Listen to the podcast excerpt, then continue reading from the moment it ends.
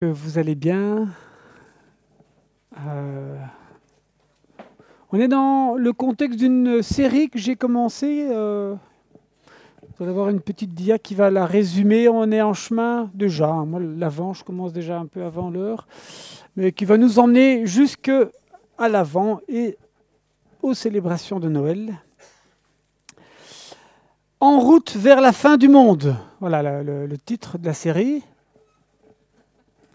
en route vers la brèche inattendue du règne qui vient, le meilleur est devant et ça commence aujourd'hui. Voilà. Ça, c'est un peu l'accord cadre des prochaines méditations, y compris celle-ci. Voilà. Euh, le défi, évidemment, c'est que nous ne soyons pas ou plus ou moins dans l'anxiété. Hein, euh, voilà. Peut-être le ressentez-vous aussi du contexte ambiant une autre petite dia qui, moi, je, ne pas, voilà, je vais y revenir. Hein. On peut mettre la suivante. Voilà, les racines de l'avenir. Moi, je trouve ça, ça me parle, quoi, cette phrase. Et on va parler aujourd'hui euh, des maladies de la vie spirituelle. Dans un monde, euh, je l'avais relevé la dernière fois, dans un monde religieux en effusion, hein, où Internet favorise les échanges, les partages de vidéos, où l'on partage de plus en plus des expériences de foi, ben, je me dis que c'est quand même important qu'on puisse dégager des repères pour ne pas partir en, en vrille. Voilà. Il y a d'autres expressions, mais voilà, en vrille, en cacahuète, ou bon, voilà, en vrille. Alors, euh, on ne parle pas des autres, hein, on parle, vous allez le voir, de, de chacun d'entre nous ici y compris la question de la foi bien placée traverse toutes les Écritures. On va le voir ce matin, et en particulier dans les évangiles. Et euh, si vous vous souvenez la dernière fois, on avait notamment évoqué cette rencontre musclée entre Jésus et euh, Jérusalem. Euh, Jésus qui entre à Jérusalem, qui fait face aux religieux spirituels de son temps, et en même temps euh, les religieux d'Israël, et c'est quelque part Jésus face au destin d'Israël, vous savez, ce, tout petit peuple mystérieux dans l'histoire de l'humanité qui reçoit quelque chose du Dieu de l'univers, une promesse, un héritage. Et puis voilà Jésus qui entre à Jérusalem, qui est, on l'avait vu la dernière fois, à l'apogée, à l'apogée, son apogée architectural. C'est vraiment un symbole de puissance et de puissance euh, spirituelle. Hein, Jérusalem, la porte du ciel. On vient de partout, des quatre coins de l'Empire, pour venir à Jérusalem. On vient remettre sa vie en ordre. C'est intense. Hein. on vient se débarrasser de tous ces cailloux qu'on accumule. Et imaginez Jésus, j'aime cette image, hein, je l'avais relevée encore la dernière fois, mais Jésus qui entre à la Mecque, pour mesurer la ferveur religieuse. C'est pour faire un parallèle. Et Jésus arrive à Jérusalem pendant une fête de Pâques. La ville, c'est x10 en termes du nombre de personnes présentes. Imaginez cette ferveur religieuse. Et on l'avait vu la dernière fois avec le chapitre 11, où Jésus va porter un jugement euh, radical euh, en utilisant l'image du figuier. C'est fini pour toi, tu ne porteras plus de fruits. Et Jésus va transférer la prérogative du temple, dont la mission est le pardon des péchés, sur ses disciples. C'est vous dorénavant qui serez les instruments du pardon de Dieu autour de vous. Et donc, euh, la question qui, qui, va nous préoccuper aujourd'hui avec le chapitre 12, c'est une grande question, difficile, délicate, Attention, question délicate, c'est quoi le problème avec Israël dans le Nouveau Testament? Alors, je mets entre guillemets, parce qu'on ne parle pas de l'État d'Israël aujourd'hui, il faut absolument faire attention de ne pas faire le lien. Euh, et puis aussi délicate, parce que tout au long de l'histoire de l'Église, euh, l'Église va partir en vrille sur cette question, avec des conséquences absolument dramatiques. La Shoah durant euh, la Seconde Guerre mondiale, c'est le sommet d'une théologie catastrophique sur le sujet. on ne va pas explorer ça maintenant, mais on, va aborder un sujet délicat euh, et se rappeler que Israël, quelque part, c'est nous aussi. C'est nous avec notre cœur qui spontanément pardon, s'endurcit face à Dieu. Il y a une propension inhérente à, la nature humaine de, s'endurcir, de se crisper face à la rudesse du monde, à la violence de nos relations. Et donc, Israël, c'est pas euh, ah ben ça, ce serait mieux passé si Dieu avait choisi les Jébusites. Mince. Ou les Grecs, ou les Perses. Vous voyez, ça n'a pas de sens si, si, on commence à raisonner en se disant que ouais, c'est vous. Non. Ce dont on va parler aujourd'hui, au fond, c'est on, doit pouvoir écouter euh, les passages de Marc 12 en, se rappelant que c'est potentiellement, c'est quelque chose de nous qui, qui va être mis euh, en lumière. Et donc on va parler de ces maladies de la vie spirituelle et justement de cette façon dont le malin, le tentateur, le diviseur, va essayer de déformer notre relation avec Dieu. Et c'est ça la rencontre musclée avec Jérusalem, avec les responsables religieux. Voilà, vous êtes prêts? C'était la petite mise en route. L'intro avant la mise en route. Voilà, et je vous propose d'attaquer ce, texte euh, extrêmement lourd et, difficile. Et rassurez-vous, il y a toujours une brèche. Hein. donc, euh, on a l'impression que ça va être un peu dur, mais c'est toujours, au fond, avec le Christ, un chemin d'espérance. Alors, ce qui frappe d'emblée dans ce chapitre 11 et 12, c'est que Jésus n'y va pas de main morte. Wow. Vous savez, comme parfait. C'est c'est important d'être attentif au fait que Jésus, il est, il est dans une posture divine. La façon dont il parle, au fond, il n'y a, que Dieu qui pourrait parler comme ça. D'accord? On ne doit pas, nous, à un moment, se dire Ouais, moi aussi, je vais régler mon compte parce que Jésus. Non. Jésus, il est divin dans sa façon de parler. Il n'y a, que lui qui peut, à un moment, parler. Et euh, ainsi. Et, euh, d'ailleurs, euh, juste à la fin du chapitre 11, les, religieux, les chefs religieux du temple l'ont bien compris. Ils vont, dire à Jésus, Mais d'où tires-tu ton autorité pour, parler ainsi? Étais qui, toi, pour, pour nous parler ainsi? Et Jésus dit Et Jean-Baptiste, il, parlait de la part de qui? Vous ne savez pas? Ben, ben, Moi non plus, je ne vais pas vous dire. Bon, hop, et la parabole des vignerons vient juste après. Et euh, voilà, elle, est assez violente. Elle a fait couler beaucoup d'encre. Euh, mais lisons-la surtout comme, comme un miroir. Jésus se mit à leur parler en parabole.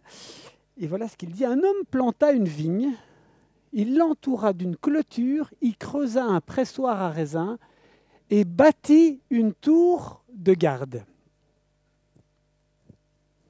Ensuite, il la loua à des vignerons et partit en voyage. Voilà le décor. Un homme, une vigne, une location et des vignerons qui doivent en prendre soin. Alors tous ces éléments sont importants parce que la vigne d'emblée, c'est une image qu'on retrouve euh, chez les prophètes, notamment Ésaïe, qui est l'image de la vocation d'Israël, d'Israël dans ce que Dieu espère qu'il devienne, qu'il porte du fruit, justement, c'est une vigne qui doit porter du fruit. Et l'élément clé, me semble-t-il, ici, c'est qu'elle est louée.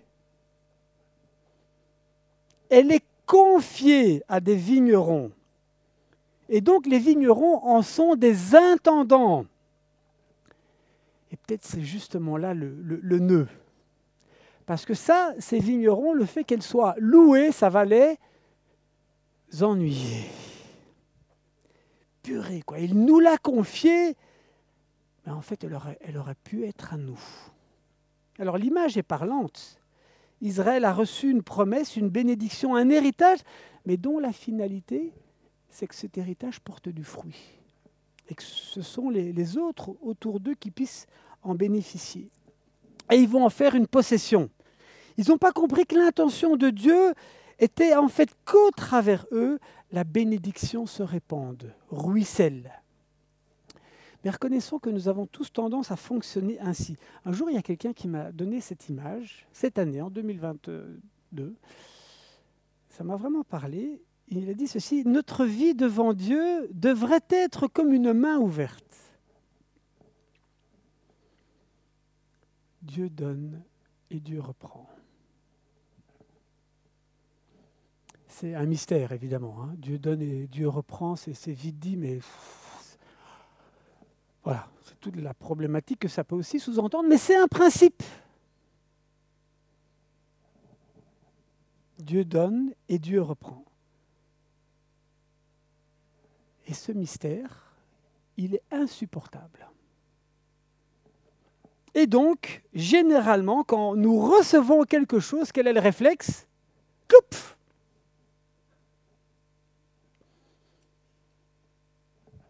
C'est à moi.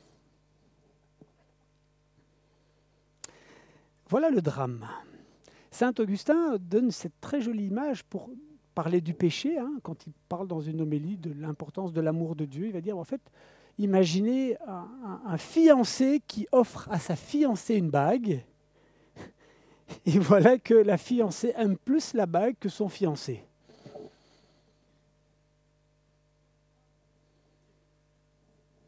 C'est une image extrêmement parlante. Dès qu'on entre dans cette logique, la suite devient terrible. Envers Dieu et envers les autres, c'est alors, et je résume la parabole, que des serviteurs sont envoyés pour récolter le fruit de la vigne, et là, l'innommable se produit. Le premier serviteur envoyé par le propriétaire est, battu et renvoyé les mains vides. Le second, il est frappé à la tête et déshonoré. Alors le terme, c'est pour dire on lui enlève sa dignité en fait. L'humilier. Euh, plusieurs autres précisent la parabole, sont soit tués, soit frappés, et voilà que le propriétaire se retrouve seul avec son fils bien-aimé, et, et il dit, ils respecteront mon fils. Mais il n'en fut pas ainsi car le mal grandit encore dans le cœur de ces vignerons. L'opportunité était trop grande. C'est peut-être l'occasion ultime. Voilà l'héritier. Venez, tuons-le et l'héritage sera à nous. Et alors la suite qui est absolument terrible, ils se saisirent, ils saisirent donc le fils le tuèrent et jetèrent son corps hors de la vigne. Alors, la parabole se trouve à plusieurs endroits, hein, chez Matthieu et chez Luc également. Et Marc fait une inversion. Euh, ils se saisirent du fils, ils le jetèrent hors de la vigne et le tuèrent. Alors, c'est une allusion à la mort et à la, mort de Jésus. Mais ici, chez Marc, il y a quelque chose d'encore plus brutal, je trouve. Ils le tuèrent et ils jettent son corps. C'est le sommet de, de l'outrage. Aucun respect pour la dépouille. Ils le jetèrent, ils le tuèrent et le jetèrent hors de la vigne. Quelle violence Et on est surpris par le propriétaire hein, de la vigne qui était un peu naïf. Ils respecteront mon fils. Quelle claque Vous imaginez Jésus qui raconte cette parabole, quoi. C'est d'une violence inouïe. Je ne sais pas si ce récit rappelle quelques autres récits dans l'Ancien Testament. Joseph avec ses frères. Vous vous rappelez? Joseph qui, va vers ses frères. C'est l'occasion rêvée de se débarrasser de celui qui va nous voler notre héritage. Vous voyez la, logique? Où mène la logique du propriétaire, du moi d'abord, du, du c'est à moi? Cela amène à la jalousie, la compétition et à la fin à la violence. Vous savez, c'est important qu'on s'arrête, parce que si on a quelque chose d'extrêmement gros, mais ça se traduit d'une façon ou d'une autre dans nos vies. Hein. Euh, euh, cela peut être toutes les bénédictions parfois que nous recevons, on repense à l'image. Hein. Ça, peut être euh, ma vie professionnelle, ça peut être un, projet qu'on a initié ou dont on a été... Et puis qu'on se crispe en disant, mais en fait c'est à moi, c'est moi qui c'est l'histoire universelle, hein, soit dit en passant. Ça peut être le, rapport qu'on a au mariage, le lien, on est dans l'alliance, oh, tu, tu m'appartiens. Ça peut être le rapport à ses propres enfants. Je suis propriétaire. En fait, Jésus, il touche là où, quelque part, si on doit être honnête, il y a quelque chose d'inhérent à nous. Oui Et effectivement, regardez la suite. Les chefs du peuple cherchaient un moyen d'arrêter Jésus, car ils savaient qu'il avait dit cette parabole à leur intention. Mais ils ont eu peur de la foule et ils le laissèrent et s'en allèrent. Ils enragent quand on dit ce qui est vrai. Ils se crispent sur leur Jérusalem, leur temple, leur position, leur privilège. Tu n'as rien compris, se disent-ils certainement entre eux. Nous sommes les gardiens du temple, de l'ordre. Nous sommes sûrs d'avoir raison. C'est Dieu qui nous a. Peut, après nous le chaos. Mais quand la main se referme, quand on emprisonne Dieu. Bon, alors moi j'ai trouvé deux termes pour, pour, parler de cette maladie. Regardez, on peut pas. L'atrophie et la sclérose de la foi. L'atrophie, c'est un rétrécissement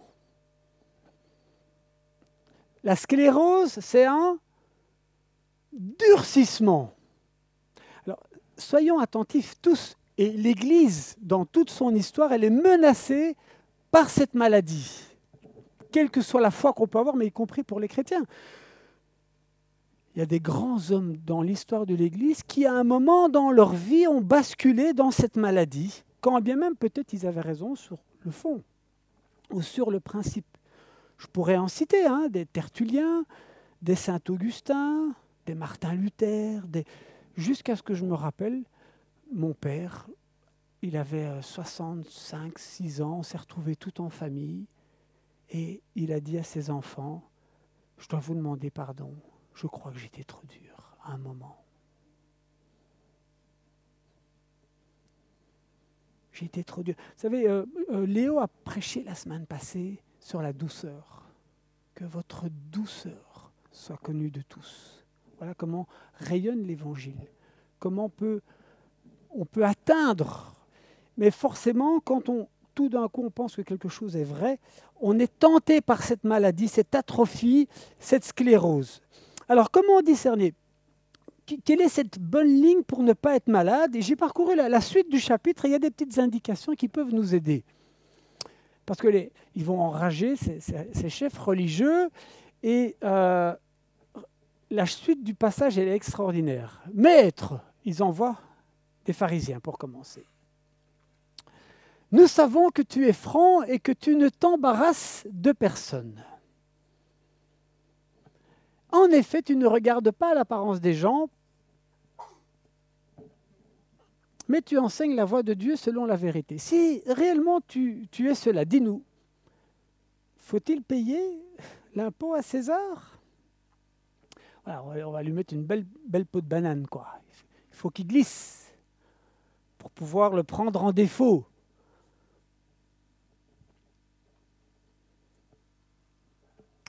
Il fait le malin là, on va, on va, on va le prendre au piège.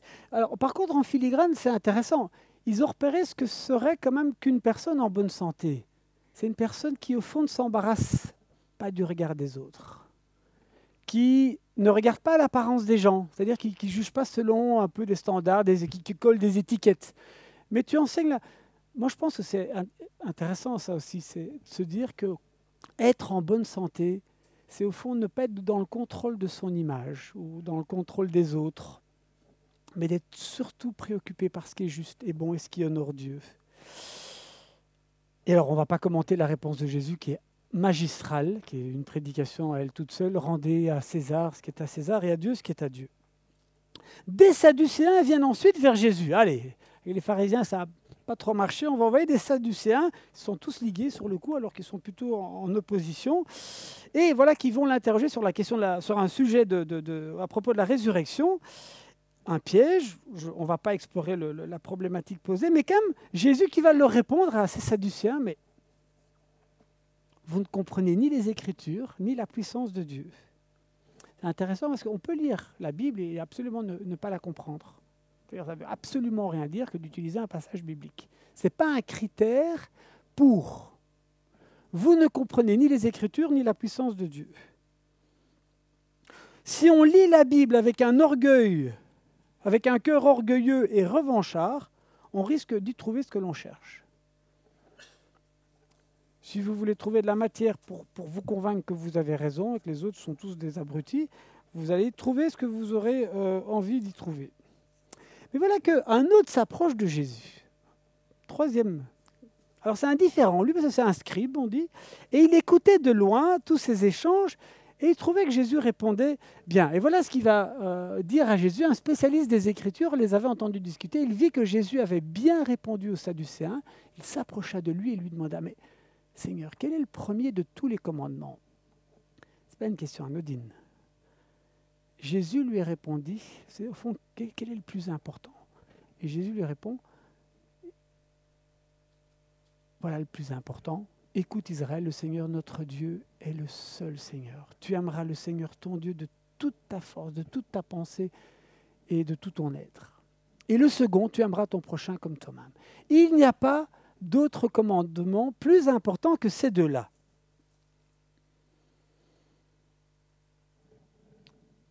On peut regarder la suite. Le spécialiste des Écritures reprit Waouh, bien maître, ce que tu as dit est vrai, Dieu est unique et il n'y a pas d'autre que lui. L'aimer de tout son cœur, de toute son intelligence et de toute sa force et aimer son prochain comme soi-même est plus important que toutes les offrandes et les sacrifices d'animaux. Et là, Jésus voit qu'il a répondu avec intelligence. Jésus ne veut pas régler son compte euh, comme ça juste pour... Non, il, c'est aller là où, où, réellement on est dans le mille. Et Jésus lui dit, tu n'es pas loin du règne de Dieu. Et plus personne n'osait lui poser des questions. Alors, qu'a-t-il dit cet homme de si extraordinaire? En fait, il a rappelé l'essentiel, l'amour de Dieu. Alors, ça peut sembler consensuel de dire cela.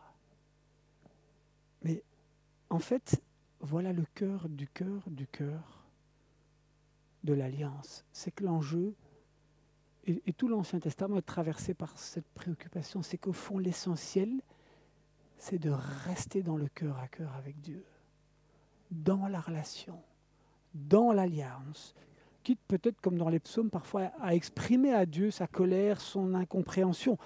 Mais on reste dans la prière Seigneur, je reste devant toi les mains ouvertes. Quoi qu'il arrive, je veux rester dans la confiance. Mystérieusement, c'est vrai, tu donnes et tu reprends. Mais je continue de faire ce qui est juste et bon à tes yeux. Que ma vie porte du fruit pour ta gloire. Te savoir heureux de moi, fier de moi, c'est cela mon plus grand bien. Je ne t'aime pas pour moi, pour les bénéfices, mais je t'aime pour toi, pour que tu sois glorifié, que ta lumière brille autour de moi. Voilà la ligne. Et il ajoute, cela c'est plus que tous les holocaustes et tous les sacrifices, et vlan pour le marché du temple. Parce que c'est ça que ça signifie.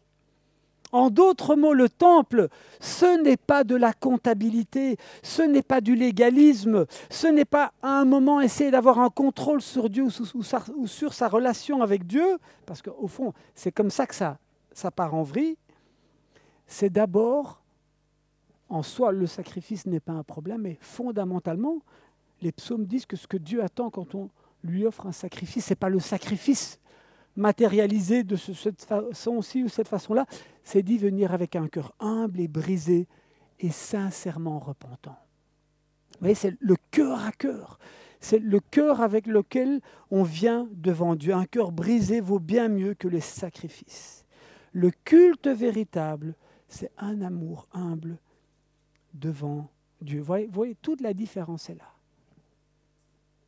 Soit une religiosité du contrôle de Dieu, de la comptabilité, et in fine une religiosité de l'apparence et, et, hypocrite, soit une vraie religiosité centrée sur la relation qu'on a avec Dieu. Et regardez plus loin ce que Jésus va dire. Voici ce que Jésus enseignait. Prenez garde aux spécialistes des Écritures qui aiment se promener en beaux vêtements et être salués sur les places publiques. Ils choisissent les sièges les plus en vue dans les synagogues et les places d'honneur dans les grands repas. Ils dévorent les biens des veuves et pour l'apparence, ils font de longues prières. Ils seront jugés d'autant plus sévèrement. Et Vlan, oui, mais alors oui, il parle d'eux, oui, mais si on doit tous être honnêtes d'une façon ou d'une autre. Ça se glisse en filigrane dans nos vies, très facilement. Et on peut, vous savez, on, peut, euh, on peut parler des politiciens, oui, comme on pourrait faire. Toutes les fonctions, au fond, où tout d'un coup on se retrouve devant avec les manettes, il y a cette propension, à la fin, à basculer dans une sauvegarde d'un mois d'abord, de, de, croire qu'on est le propriétaire et qu'on peut contrôler. Voilà. Le besoin de se sentir supérieur aux autres, afin d'avoir l'impression d'être béni alors que si les autres ne le sont pas, ils l'ont peut-être bien cherché. Oui, ça se glisse tellement facilement. Ça se glisse. Vous savez, c'est la logique des élites, de ceux qui ne s'imaginent jamais autrement que comme des propriétaires.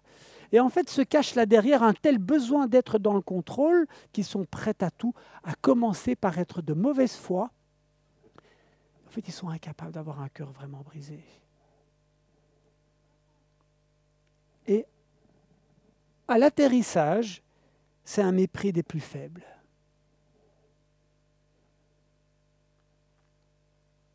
Voilà ce que Jésus dénonce et vomit.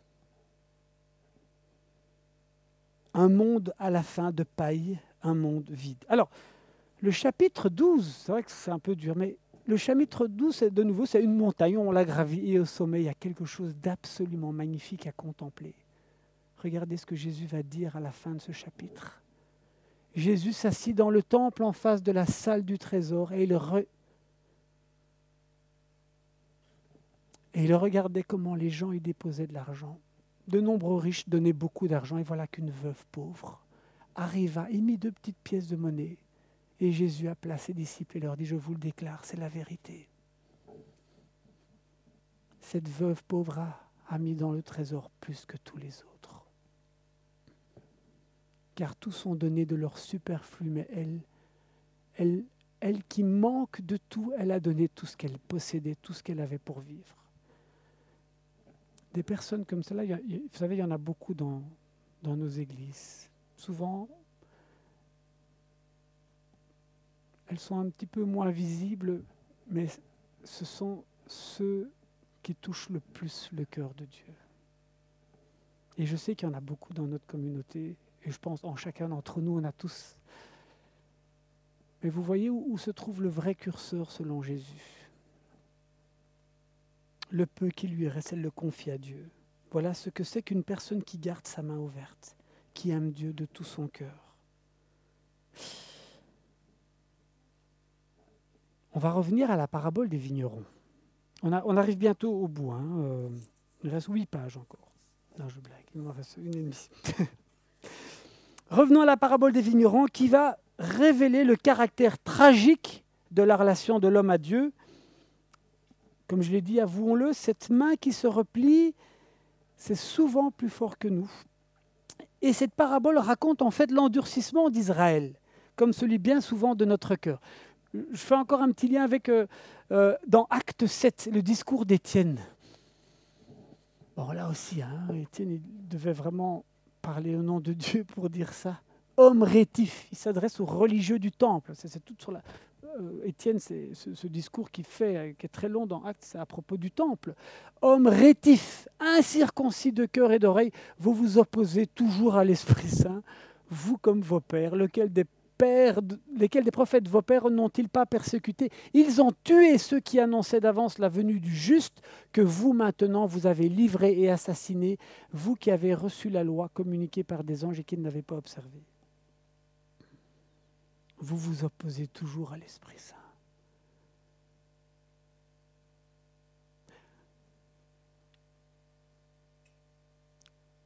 Si je dois être honnête, je le vois dans mon quotidien, dans mes relations, le nombre de fois où je me crispe, où j'ai un petit rétrécissement, une atrophie de, de, mon être et un besoin de me justifier ou de me protéger ou de contre-attaquer ou de à des degrés divers et voilà.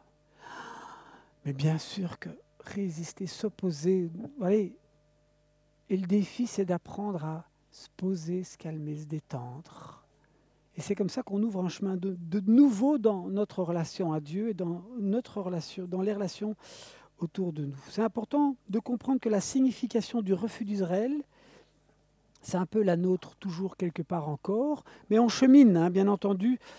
Euh, mais c'est important d'identifier cette maladie de la vie spirituelle. Et que fera le maître de la vigne? On peut passer à la dia suivante. Il viendra, il fera disparaître les vignerons et il donnera la vigne à d'autres. Mais ça, c'est le bon sens, n'est-ce pas? C'est la fin de la parabole. Mais cette histoire ne se termine pas là. The point is ce retournement absolument inattendu où il y a un, texte que Jésus va aller chercher dans le psaume 118, car la pierre, ou mais la pierre que les constructeurs ont rejetée, mystérieusement va devenir la principale, celle de l'angle. Cela est venu du Seigneur et c'est une chose étonnante à nos yeux. Comment faire tomber une carapace? Comment faire baisser un bouclier? Comment est-ce que on désendurcit un cœur? Comment Dieu pourra-t-il dégeler nos cœurs? Parce que si on s'approche comme ça, comme Jésus va le faire, en fait, bon, ça c'est un peu mon, mon hypothèse théologique, c'est que Jésus va provoquer l'endurcissement d'Israël pour que sa destinée s'accomplisse. Comme, Jésus va, comme Dieu va provoquer l'endurcissement du, cœur de Pharaon. si vous voulez faire réveiller quelqu'un dans ce qu'il a de plus mauvais, vous, vous le titillez euh, là où il va être fragile. quoi. Et qu'est-ce qui va se passer? Il va réveiller la bête, on va dire, et le mal absolu va manger Jésus, mais ça va révéler une vie divine plus forte que le mal.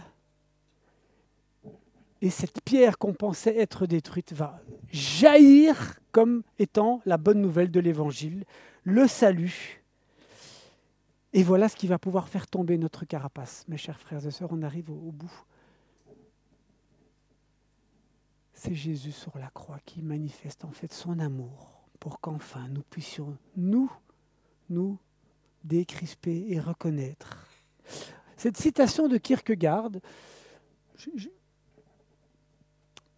est un philosophe du 19e siècle euh, danois, chrétien, euh, je ne sais, ami lecteur, ce que tu as pu faire dans ta vie, mais maintenant, efforce ton cerveau, rejette tout faux semblant, et pour une fois avance à découvert, dénude ton sentiment jusque dans ses viscères, abat toutes les murailles, car si les hommes nous apprennent à parler, Dieu sur la croix nous apprend à nous taire.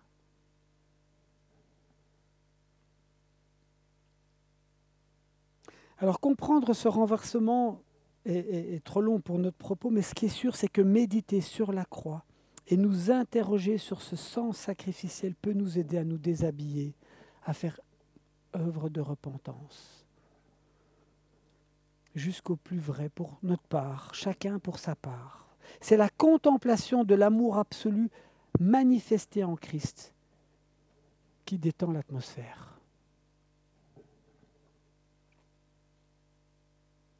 Alors chacun pour sa part et avec l'aide de l'Esprit Saint qui nous y conduit, mais ce chemin accompli nous libérera dans notre relation avec Dieu et dans celle avec nos semblables. Car là où notre péché abonde, de quelque manière que ce soit. Sa grâce va surabonder. Vous savez, il y a cette prophétie étonnante dans le livre de Zacharie, où à propos du peuple juif, on dit ceci, J'animerai les descendants de David et les habitants de Jérusalem d'un esprit de bonne volonté et de prière. Ils regarderont à moi à cause de celui qu'ils ont transpercé. Un jour, tout genou fléchira devant le crucifié. Alors, en conclusion, quel chrétien es-tu? Un chrétien à la main fermée ou à la main ouverte? Ou, j'espère en chemin? Ou j'espère en chemin. Dernière image pour vous dire c'est vraiment.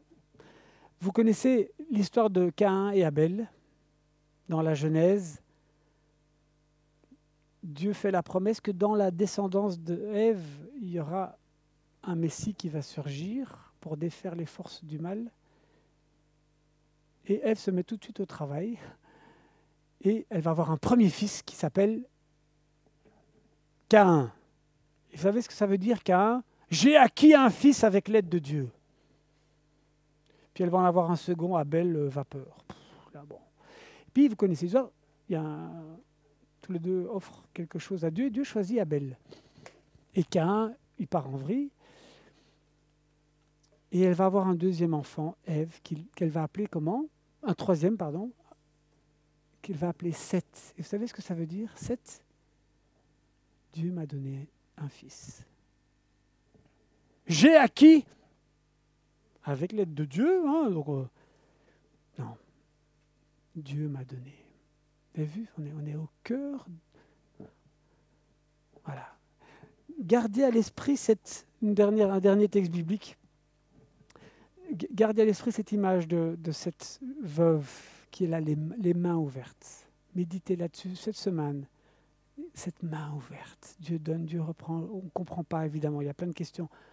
Mais Seigneur, je reste centré sur ma relation avec toi. Tu es bon et je veux te contempler dans ta bonté. J'ai confiance. Regardez, le Christ est mort pour tous ceux, afin que ceux qui vivent dorénavant, enfin, une fois pour toutes, ne vivent plus pour eux-mêmes, mais pour celui qui est mort et ressuscité pour eux. c'est, c'est l'œuvre qui va accomplir enfin. C'est possible de desserrer ses mains. C'est ça. Hein. Christ nous ouvre la possibilité d'enfin parce qu'il est ressuscité. N'ayons pas peur. Voilà, que le Seigneur vous conduise.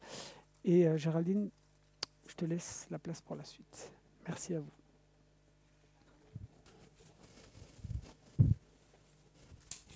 Oui, merci. J'aimerais autant.